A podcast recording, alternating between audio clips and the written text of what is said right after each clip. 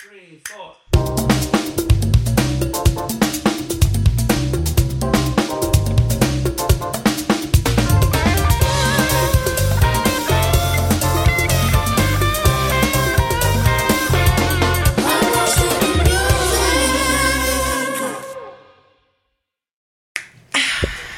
Refrescate con energía. ¿De qué es eslogan? No, no Eh. lo diga, que no nos están dando dinero. Eh, Yo no te iba a decir, no sé de qué tú me estás hablando. buenas. Ay, buenas noches. ¿Qué tal? Quiero dedicar una canción a Pablo que no está. Extrañándote. Ay, amigo. Buenas noches. Me siento coja. Marsh. no lo he probado todavía. El sándwichito. Explotación laboral. Tiene que estar muy bueno. Explotación laboral. Eh, Cuente amistad. Ay, pero es que este es el episodio post lluvia. Wow, espero que todo el mundo esté bien en su casa. Ay, amigues. Eh, bueno, para el día que salga el episodio ya, va- ya habrá pasado la semana completa. Sí, pero como quiera. Hagamos como el mayor. Un aplauso para las personas que fallecieron. Tú no supiste eso. No me digas que tú lo supiste eso.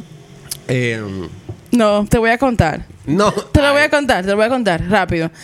Bueno, eh, Santiago Matías y la plataforma de los Foque Media Group hicieron un concierto en el Madison Garden, ¿verdad? Y fue muy chulo, fueron muchos artistas dominicanos, era como una celebración a la dominicanidad, I mean, work. Para variar. Work. Entonces, invitaron a varios, nada, invitaron ahí, entre ellos, Alma George.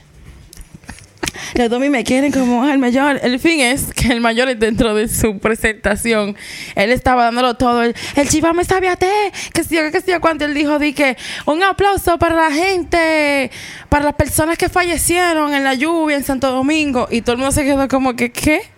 ¿De qué te fucking habla, loco? Ahí los nervios lo traicionaron. Yo quiero pensar que él quiso decir un minuto de silencio, pero que, que en la forma que él lo dijo, yo quedé fucking mala. Así fue. Este, Tú lo estás buscando. No, estoy, tú Ah, sabes, trabajando. mi- Eso, dueña- no- eso no busque eso, que esto es dueña la historia. Me va a dañar el, algo, el algoritmo del Instagram. Así es, amigo, no busque eso. Buenas. Eh, cualquier cosa, buenas a la hora que no tengo yo. Así es. Eh, eh, Todavía está en eso, ¿eh? Esto ha sido mucho. Yo te dije. Esta semana ha sido fuerte. It- it- it's Eh, real. los hombres están fuera de control en Hollywood. Amigo, what? O sea, it- it- en un solo día, seis. hire your kids, hire your wife, because they be raping, eh, así mismo, because they raping everybody up in here. Niggas be raping Eh, and drugging people. o sea, and eating women. O sea, yo no puedo. Puff Daddy, todo- Diddy yo lo sé. Sí, pero Diddy, ese- whatever they say they did. toda la sal que no le cayó por las dos cosas que sabemos que hizo. Que mató, mandó a matar a Biggie a Tupac, ok. Allegedly. Le está cayendo su sal por otro lado. Está fuerte. Pero no nos vamos a ir en esa. Este es un episodio para celebrar Ay, sí. eh, nuestro segundo aniversario, para cerrar la, la celebración. Eh, y yo me toca a mí. Yo, no, ya, Siempre. stop. O sea, siempre. Eh, y yo voy a hablar cliché. de un disco, un álbum muy importante para la música latina. De un artista muy importante para la música latina. Te Así encanta, es. está viendo lo que yo tengo escrito. No puedo. Eh, eso mismo. ¿Cuál es el álbum? El romance de Luis Miguel. Romances de Luis Miguel. O el primer romance, como también se le dice. Y nada, vamos a ver cómo me queda este episodio, que lo estoy haciendo de una manera diferente. Gracias, Ay, Nelson. Eh, Mhm. ¿A ustedes les gusta mucho Luis Miguel? I think he's really hot. I mean, he was really hot. Yes. He was really hot. Yo no sé ahora, como que tú sabes. Ah, I'll do him for the nostalgia. Pero, ok. Pero vos, I'm sorry, Ah, no, vocals. o sea, vocals. Vocals. Mira qué pasa. Luis Miguel es su artista. Es que a mí no. eh, tú- es muy poco probable que tú me encuentres yendo a Luis Miguel en mi casa, pero. Muy poco, You better también. recognize que the bitch. he can A mí me sing. coge por, a mí como que me coge por momento, como que un día si si veo un video en televisión digo, ay, tú Hay sabes un qué? piquito. Déjame poner Un suave. piquito. Ay, uy, ese perfume. Es que. Y él tiene carisma. Sí, sí, él tiene lo He de got él. it going on. I'm sorry. Ya He como- got it going Realmente, on. mira, yo no consumo nada de Luis Miguel. Nunca eh, se me ocurrió de que... Escucha ni- nada de de que, él. "De- déjame buscar un ching, un poquito suave. No, nada de Nada. eso. Pero realmente el tipo es muy, muy bueno. Porque yo una vez eh, llegué a casa de un pana y estaba escuchando un CD de Luis Miguel que es- encontró por ahí en un sitio que estaban como eh, liquidando todo. Y él como cogió ese CD y lo estaba escuchando y estábamos trabajando y yo me lo gocé. ese Ojalá CD. haya sido Aries. Eh, muy bueno. Oh my God. Eh, eh, lo que pasa con no sé, lo que a mí lo que me pasa con Luis Miguel es como que a Tiene mí- muy pedante. no, no, eso, que- eso es otro tema. Pero él Quedó mala. como que a mí no es que no me guste, It's just not my cup of tea. pero me sé todas las canciones. Eso, Yeah. eso. Que la canción yo me la sabía toda. Porque tu mamá a lo mejor Bueno, la pone y sacándolas casa. de romance, porque son canciones que quizás uno tuvo tirar con los abuelos de uno y los papás de uno. Pero también las de él, yo me- uno se las sabe todita porque con todo esto también azotaron mucho. Eh, como recordarán, también habíamos hablado de, de Luismi en el primer episodio de este podcast. Ese fue el primer episodio de este podcast, eso es cierto. eh, sobre la desaparición de su madre. Entonces, hoy no va a ser tan trágico, va a ser muy, muy romántico. yeah. Wow. Eh, bien bonito. yes. And, um, sí tengo un dato que, bueno, que conecta un poquito con toda la tragedia. Pero vamos a llegar ahí cuando lleguemos ahí. Ustedes saben que para el final de los 80 Luis Miguel era el ídolo de, De todo. De todo. Él se lo estaba llevando Eh, todo. Él era la Taylor Swift sí. de Latinoamérica. Con talento. Eh, y en este momento ya le había sacado tres discos, que era Quiéreme como soy, eh, Un hombre busca una mujer y 20 años. En el 90 salió ese.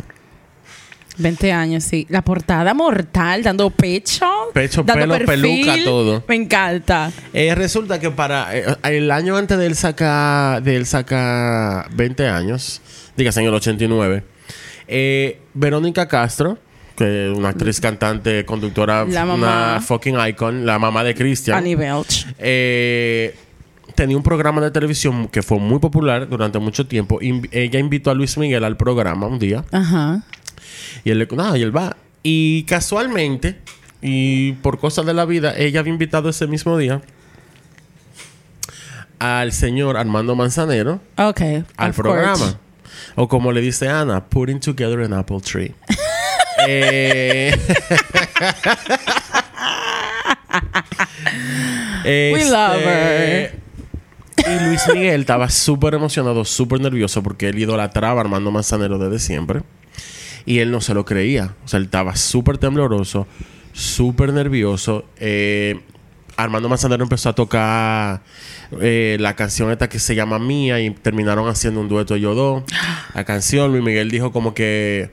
Él usa una frase... Déjame ver si yo la anoto, espérense. Eh, Give it to him.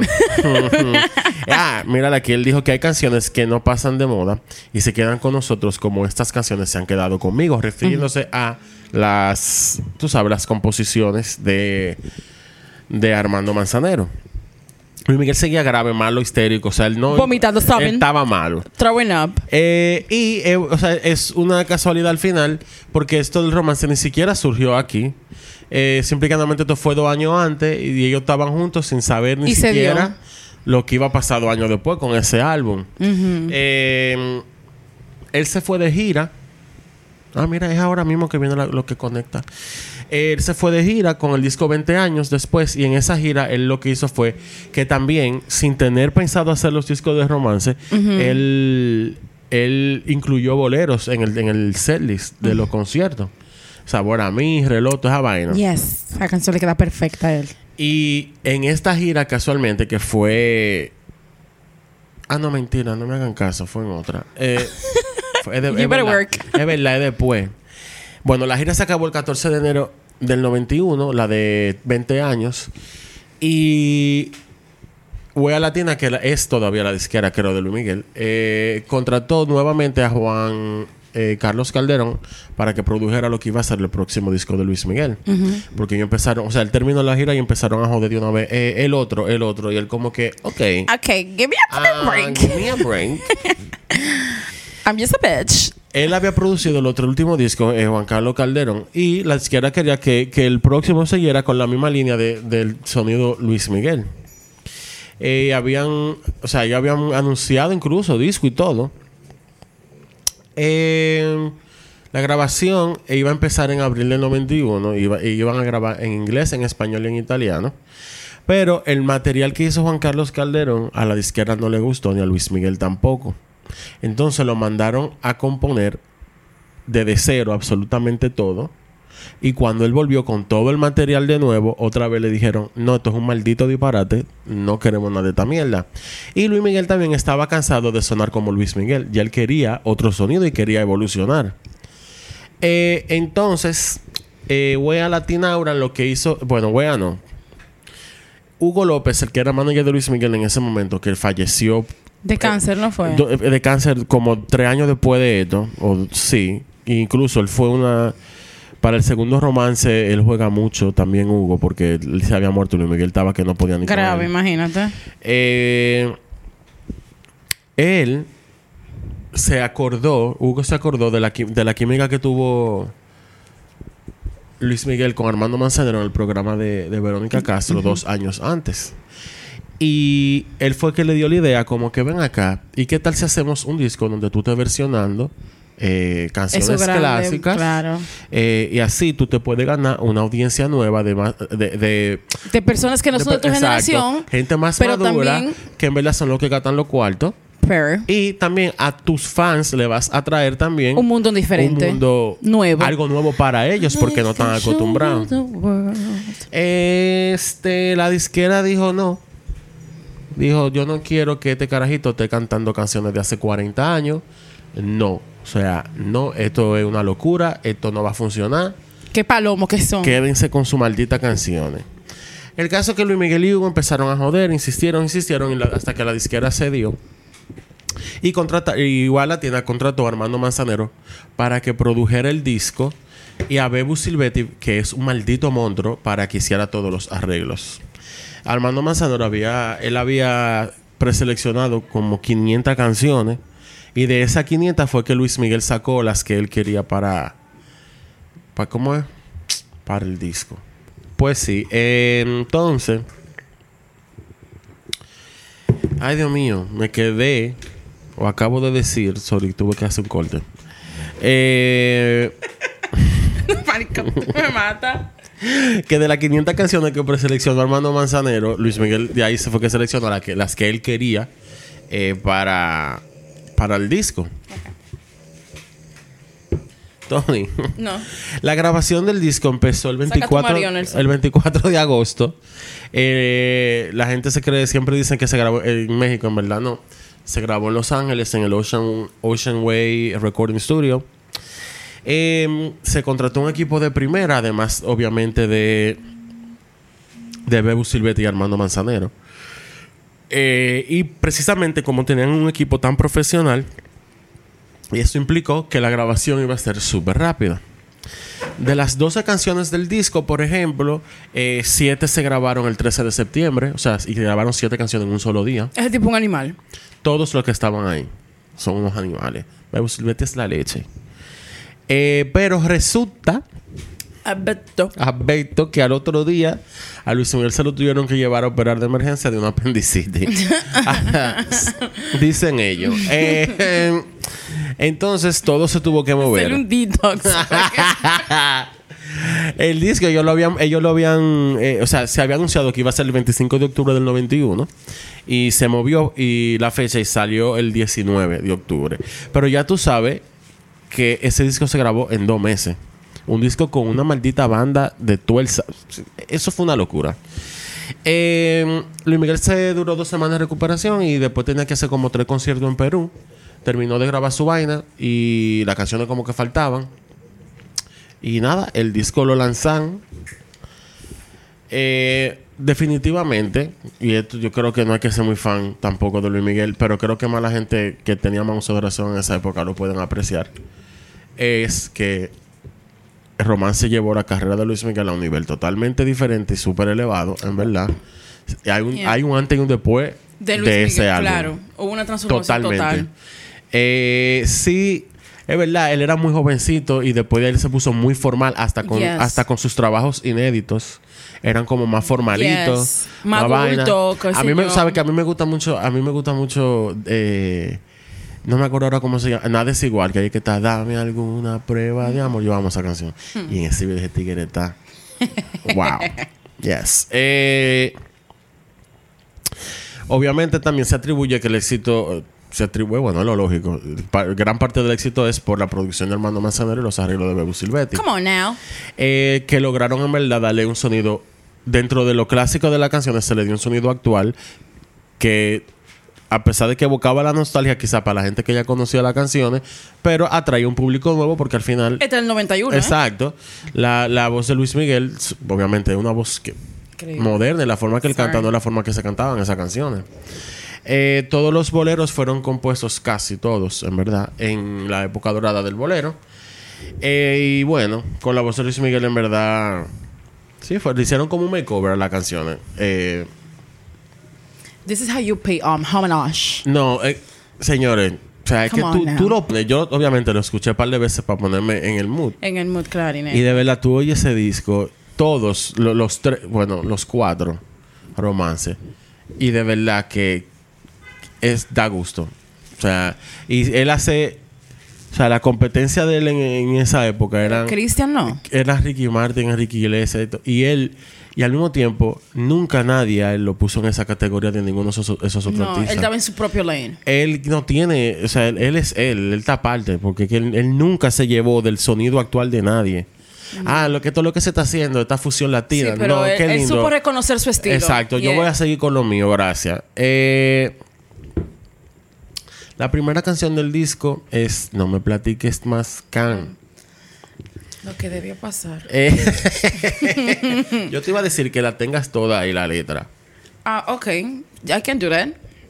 I mean, yo tengo la foto aquí. O sea, Eh, la canción fue de Vicente Garrido, escrita en 1954. Es chulo porque en el track listing atrás en el disco lo pusieron así, como con el año de la que se hizo, que se escribió la canción también. oh, that's cute. Eh, esa versión de esa canción es el real despliegue vocal de ese señor. No, espérate. sea- no. Qué bueno que este, llegamos a este punto. Él dijo, que- "Ah, ah, mm, hold my fucking beer. Let me lubricate. Exacto. And he did that. Eh, Take it away, honey. Es increíble. Eh, la canción es sobre infidelidad. En verdad, él, sí- él, es que diablo, que es tipo tremendo. Una Él canción, logra- de, una canción bebé romo. es exacto. I'm sorry. Él totalmente logró que, a- aunque no te hayan pegado los cuernos, tú te, amar- tú te amargas. Un lemonade. The original lemonade. Tú te amargas oyéndolo. Pero que ese álbum entero es como para beber romo.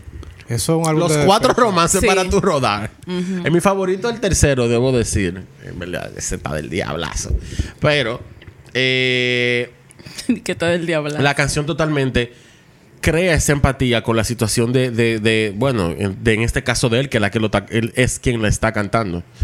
Eh, y tú lo que quieres es que te peguen los cuernos para tú ponerle a todo lo que da. Exacto. The original lemonade. Así que te digo. Luis Miguel le primió los limones para que Beyoncé lo vendiera. Así es. El jugo. Eh, la próxima canción del disco, que fue el primer sencillo que salió promocional, fue Inolvidable. Eh, de 1994, escrita por Julio Gutiérrez. En la vida hay amores que nunca pueden olvidarse. Neva. Jamás. Eh, en verdad, esa canción suena totalmente. eh, o sea, es del cielo a la tierra, la diferencia de la versión original a la que, hizo- eh, a la que hicieron con este niño, ¿cómo es? Con Luis Miguel. Este niño. Cosito. Sí, o sea, todavía para mí suena actual, en verdad. Para mí, la belleza que tiene ese disco, que a pesar de que son canciones tan viejas, y ya ese mismo disco es viejo, y ese disco tiene 30 y- 32 o 32 años, tiene, sí. Sí, ya. 32 años. Eh, igual para mí suena actual. Y la, las- la forma, la- los arreglos que le hicieron era para.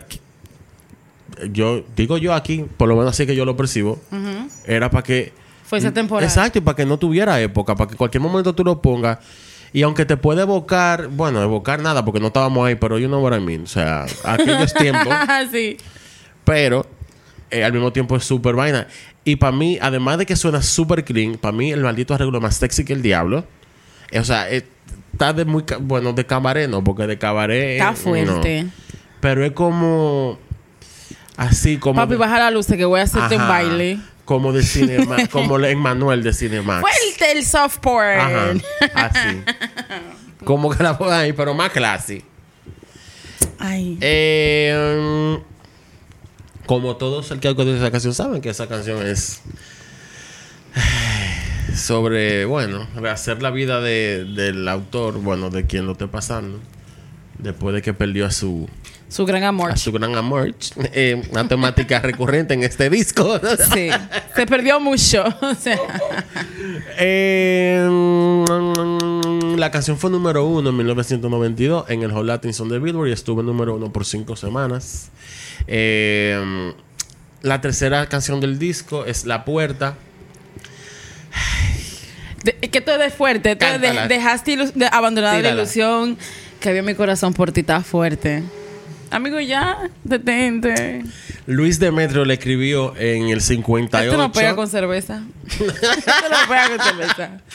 Eh, una canción en verdad súper nostálgica sobre, de nuevo, el, deseo del que regrese la persona que se fue. Y yo estaba leyendo como un artículo, qué sé yo, un review, un artículo de- que transcribieron de esa época, que en verdad, y eso es, es cierto, en la misma voz de Luis Miguel lo que se transmite como el arrepentimiento.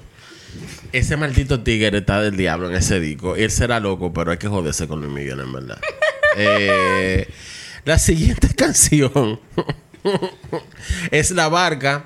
Diablo. Nada más como empieza. Eh, esa canción es de Roberto Cantoral.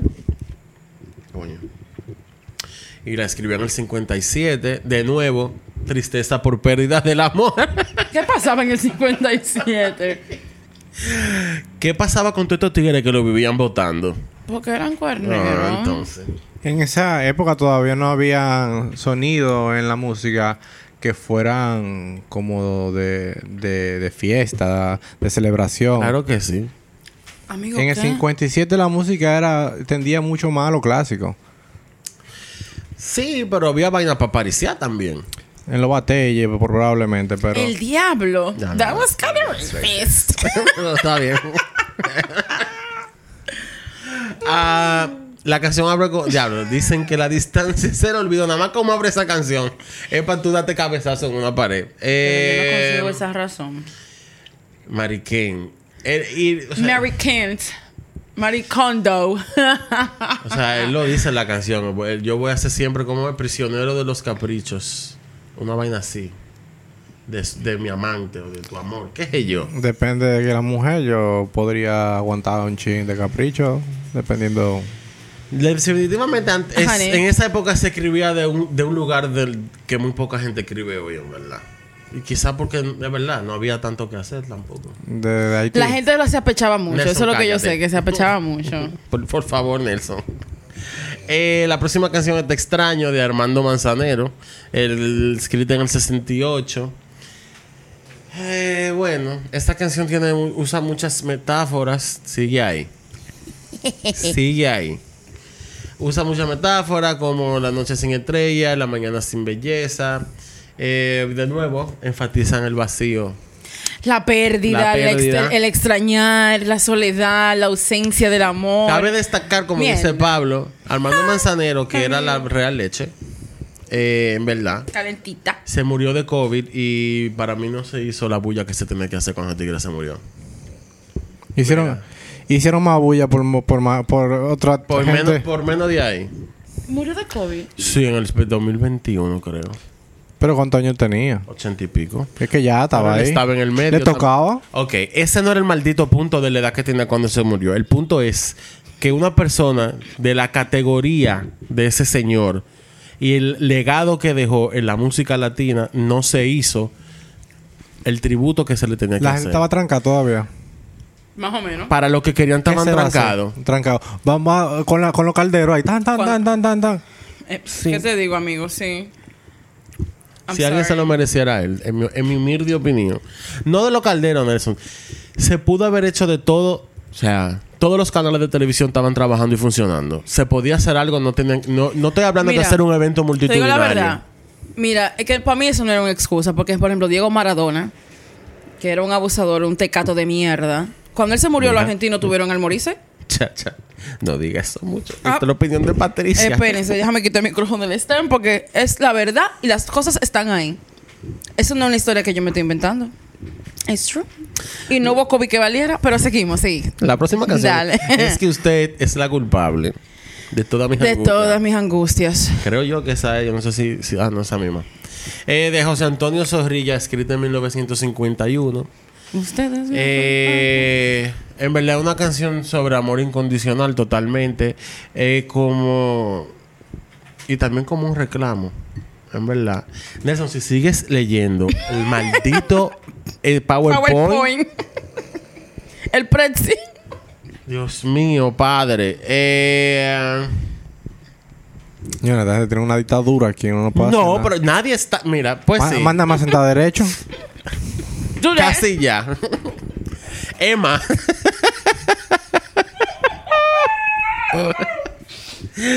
Em, yo me perdí. Nada, de nuevo, en la misma temática. eh, Como una súplica. Bueno, no tanto. Emma, Emma como que la tipa parece que lo tiene de relajo. Y es como que tú me Tú tienes azarado. culpable de que yo estoy tan mal. Tú me tienes azarado. Ya, por favor, dame banda. O trátame bien mejor. Eso... Emma por ahí, yo creo.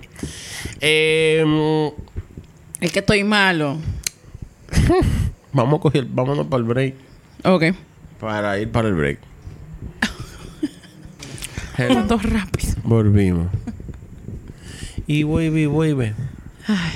Qué Dios fuerte. libre. Eh, eh, ¿Qué fue? Seguimos. La próxima canción de este hermoso álbum es, creo que una- en verdad es una de mis canciones favoritas. Eh, Contigo en la distancia, del cubano César Portillo, escrita en el, 40, en el 1944. Leme hay un ching, Patricia. No existe un momento del día en que pueda apartarme de ti. El mundo parece distinto cuando no estás junto a mí. Diablo. Y los tigres lo que te dicen es que lo que ahora por tu WhatsApp. Esa canción es hermosa. Esta, la versión también de la Cristina Aguilera es mucho. Come on, everything she does. Eh, esa canción trata como un amor. Esa, esa canción, bueno, se desvía del tema de la pérdida. Porque es una canción que como más del amor incondicional, de un amor puro, de una pareja joven que no conoce todavía la desilusión. Ay, yo pensé que era de que los que préstamos. creen que van a durar para siempre. Y todo está bonito y bonito y bonito. Bueno. Eh, el autor, el, el- el autor de este señor César Portillo dijo que la canción él escribió, o sea, que el personaje como un hombre de, de 24 años. Y él dijo, sus palabras fueron las siguientes. Eh, que a los 24 años es una edad en la que uno parece un potro salvaje y puede enamorarse de una yegua en pleno galope. Work. o sea, ya, claro que sí. Honestly, slay. Eh, este. Yo no sé por qué yo puse aquí que esto fue el tercer sencillo del disco. Yo creo que en verdad no. I mean, what? ¿Was it? Búscalo ahí. okay.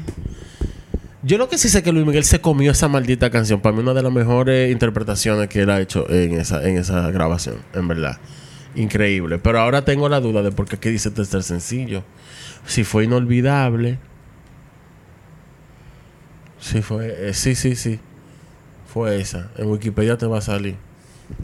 I'm on it. Contigo en la distancia, así es. Salió en julio del 92. Así, así tengo aquí con la fecha y todo. No sé por qué Sí, dudé de lo mismo que escribí, pero bueno. Eh, pero pues, a mí me gusta, esa es una de mis canciones favoritas en general, no, no que la versión de Luis Miguel. Eh, pero sí, definitivamente es eight. Después sigue la canción que se llama Mucho Corazón de Malena Valdelamar del 53. Es es una canción hermosa, pero en verdad no, no, re- no repercutió Repercutió, ajá. mucho, en verdad. En, bueno, en cuanto en relación al disco de Luis Miguel, no, no, no la relevancia de la canción en sí. Eh, ni siquiera encontré mucha cosa sobre la inspiración de la canción ni nada. Eh, así que voy a seguir con lo que sigue. Em, después sigue La Mentira, un maldito de casasasasasasazo de Álvaro Carrillo, escrita en el 53. Es una de las canciones más exitosas, Dios mío. Más exitosa de, de Álvaro Carrillo. Em, la canción en principio se llamaba Se te olvida, porque esa es la que que, que me comienza. quieres a pesar de lo que...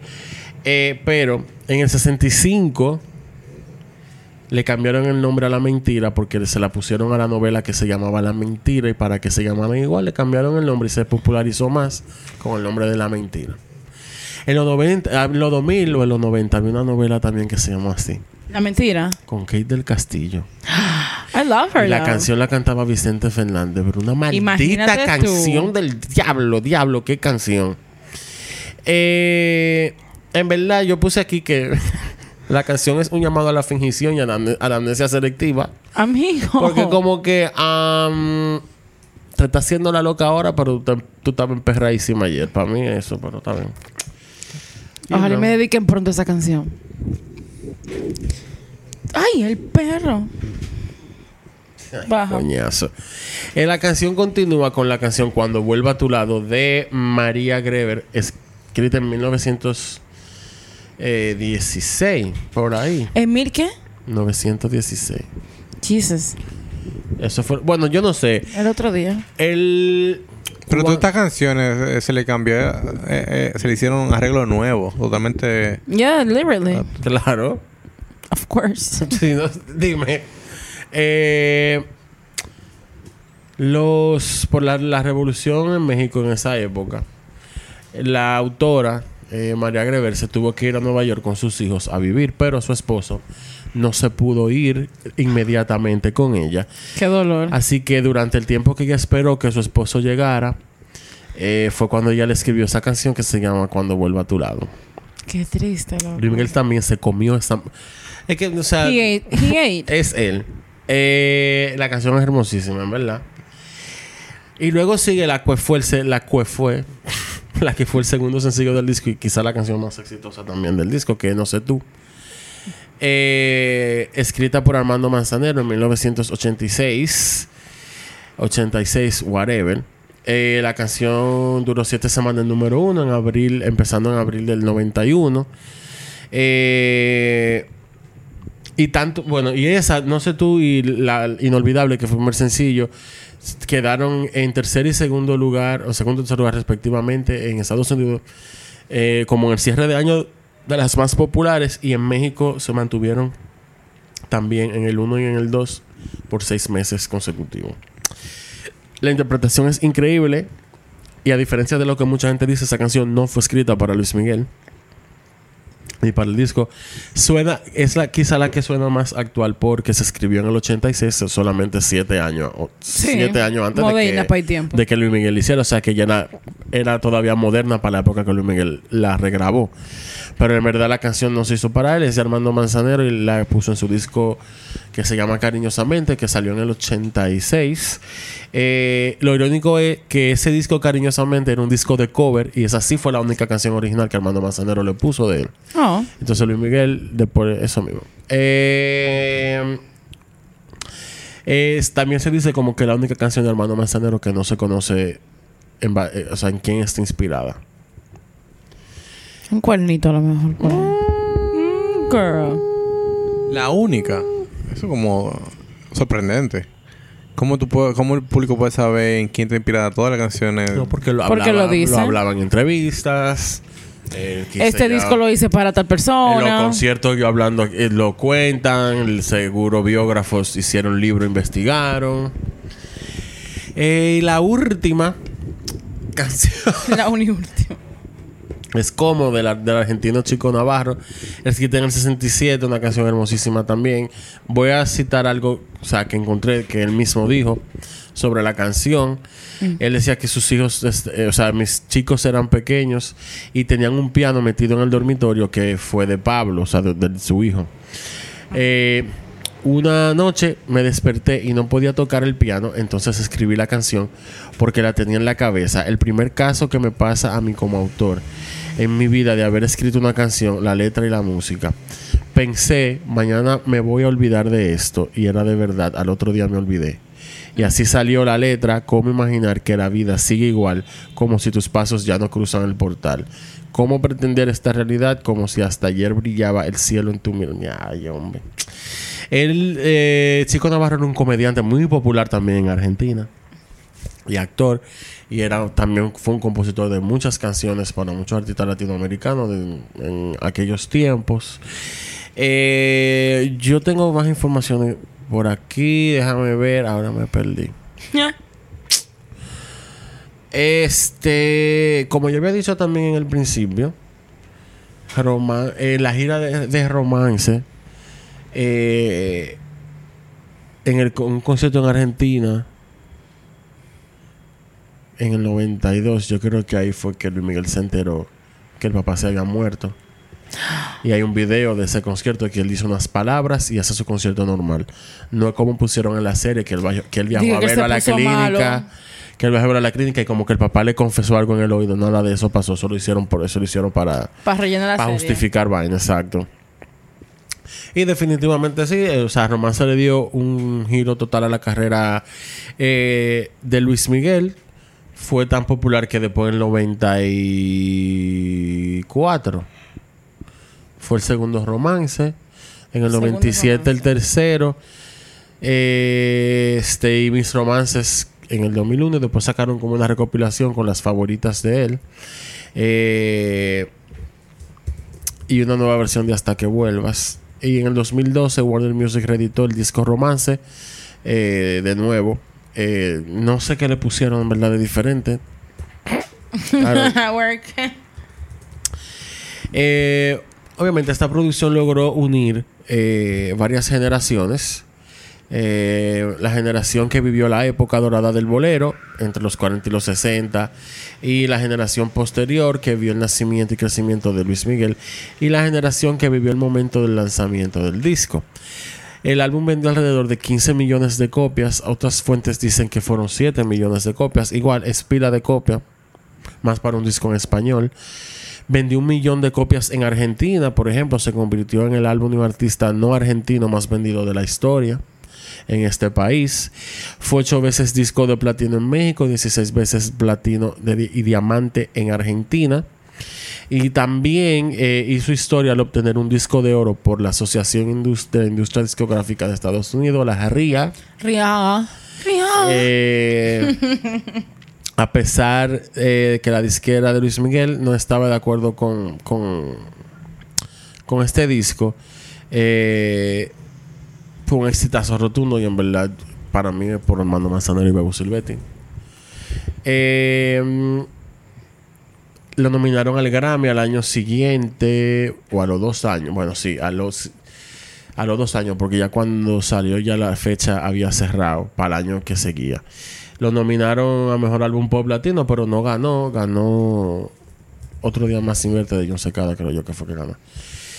Y para cerrar, voy a leer algo que dijo Armando Manzanero. Él dijo que a mí me da mucho orgullo porque estar con un niño con el talento de él en esta generación y que se acerque a un compositor como yo, me siento honrado. No cabe duda de que en esta vida todo es recíproco porque si existen personas que adoro como yo, o sea, si hay una persona que existe que yo adoro como artista es a Luis Miguel por su forma y específicamente por su forma de vestir. Eh, Beautiful Beautiful gowns. gowns. Was that Shay? of course it was. Tiene que ser sorprendente como o, o difícil para Luis Miguel en sus conciertos elegir su- sus canciones porque un, Son todas. un artista de, tan- de, de una carrera tan larga con tantos discos de estudio, ¿cómo tú eliges cuáles son tu, tu setlist para cualquier presentación? Él en el 2002, no, en el 2000, que salió el otro, el segundo disco en vivo que él sacó, que está La Viquina y está, ¿y qué hiciste del amor que me juraste? Eh, Y ahí lo que hizo fue que él hizo tres Se popurrí. llama Vivo. Vivo. Él hizo tres popurrí. El un popurrí I love del- that word. de romance primero, después un popurrí del segundo, después un popurrí del tercero. En ese momento todavía no había salido el cuarto. El cuarto salió justo después, que me acuerdo que él vino aquí al, al, al estadio Quiqueya. Que fue que Hipólito le preguntaron por la esposa. Le dije, está bien, 40 años dando estilla. ¡Qué belleza! Ese señor. wow. Em, nada, con esto cerramos nuestro aniversario. Ah. Estamos celebrando. Tenemos un mes celebrando. Diablo, maricón. Por eso, ¿eh? Él no dijo nada en el episodio de él porque él es así. Ni una playita, ni nada. Tú fuiste a la playita y no me invitaste, pero lo que tú querías era que yo te arruinara delante de la gente. Fuiste a tu playa y ni siquiera pudiste tomar ese teléfono y decir, a lo mejor a ella le gustaría ir a la playa. Tal vez ellos quieran ir a celebrar. Es verdad. Egoísta. Yo soy una escoria. Cobaide. Así. Mi mayor venganza wow. será. No te preocupes. Será. Eh, antes de partir, acuérdense de. Un petit bizcocho de celebración. Este pedazo de co- lo que ella dijo. Eh, antes de irnos, acuérdense de darle follow en Spotify y en Instagram y darle la campanita también en Spotify o en su plataforma preferida y dejarnos cinco estrellas y pueden comentar en Spotify también qué les pareció el episodio. Exacto. Eh, mm, Ajá. ya. Así es. Hasta luego. Bye. Bye bye. Ese babá me explotó el oído.